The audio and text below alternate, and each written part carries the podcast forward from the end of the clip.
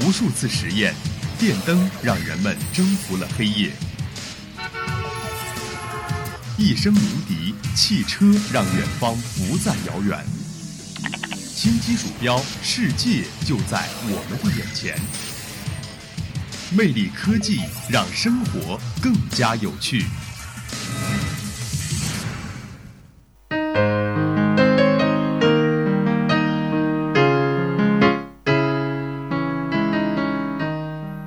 亲爱的听众朋友们，大家好，欢迎走进今天的魅力科技，我是子倩。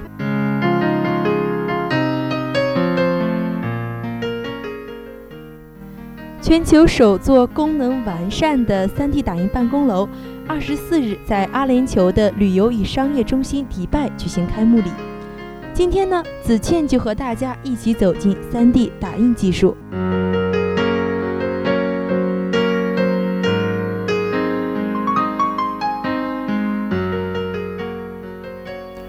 3D 打印技术通常是采用数字技术材料打印机来实现的，常在模具制造、工业设计等领域被用于制造模型，后逐渐用于一些产品的直接制造。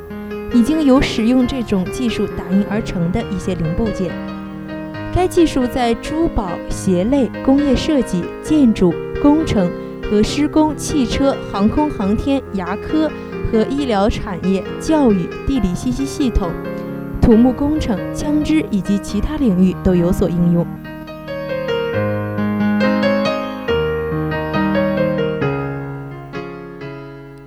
日常中的我们使用的普通打印机可以打印电脑设计的平面物品，而所谓的 3D 打印机呢，与普通打印机工作原理上呢是基本相同的，只是打印材料有所不同。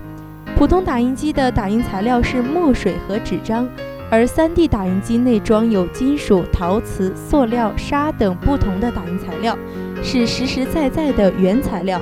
打印机与电脑连接后呢，通过电脑控制，可以把打印材料一层层的叠加起来，最终把计算机上的蓝图变成实物。通俗的说啊，3D 打印机是可以打印出真实的 3D 物品的一种设备。比如说，打印一个机器人，打印玩具车，打印各种模型，甚至是食物等等。之所以通俗地称其为打印机，是参照了普通打印机的技术原理，因为分层加工的过程与喷墨打印十分相似。这项打印技术称为 3D 立体打印技术。3D 打印存在着许多不同的技术，它们的不同之处在于可用的材料的方式。以及不同层构建创建部件。3D 打印常用材料有尼龙玻纤、耐用性尼龙材料、石膏材料、铝材料、钛合金、不锈钢、镀金、镀银、橡胶类材料。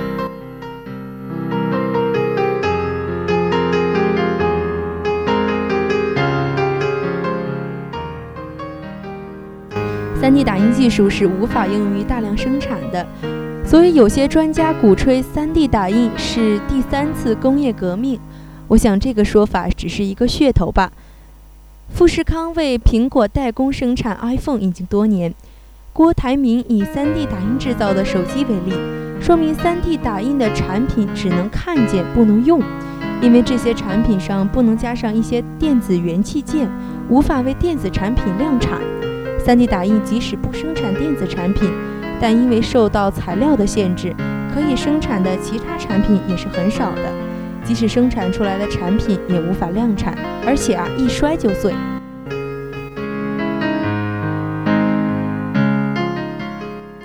3D 打印的确更适合一些小规模制造，尤其是高端的定制化产品，比如汽车零部件制造。虽然主要材料还是塑料。但未来金属材料肯定会被运用到 3D 打印中来的。科伦普说啊，3D 打印技术先后进入了牙医、珠宝、医疗行业，未来可应用的范围会越来越广。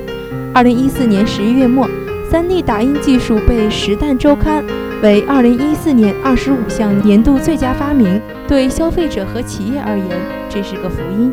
仅在过去一年中，中学生们 3D 打印了用于物理课实验的火车车厢，科学家们 3D 打印了人类器官组织。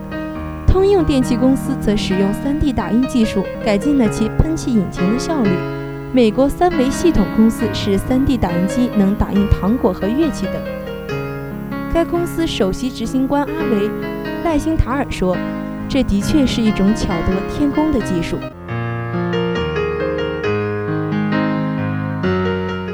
好了，今天的魅力科技到这里就要和大家说再见了。我是子倩，我们下期再会。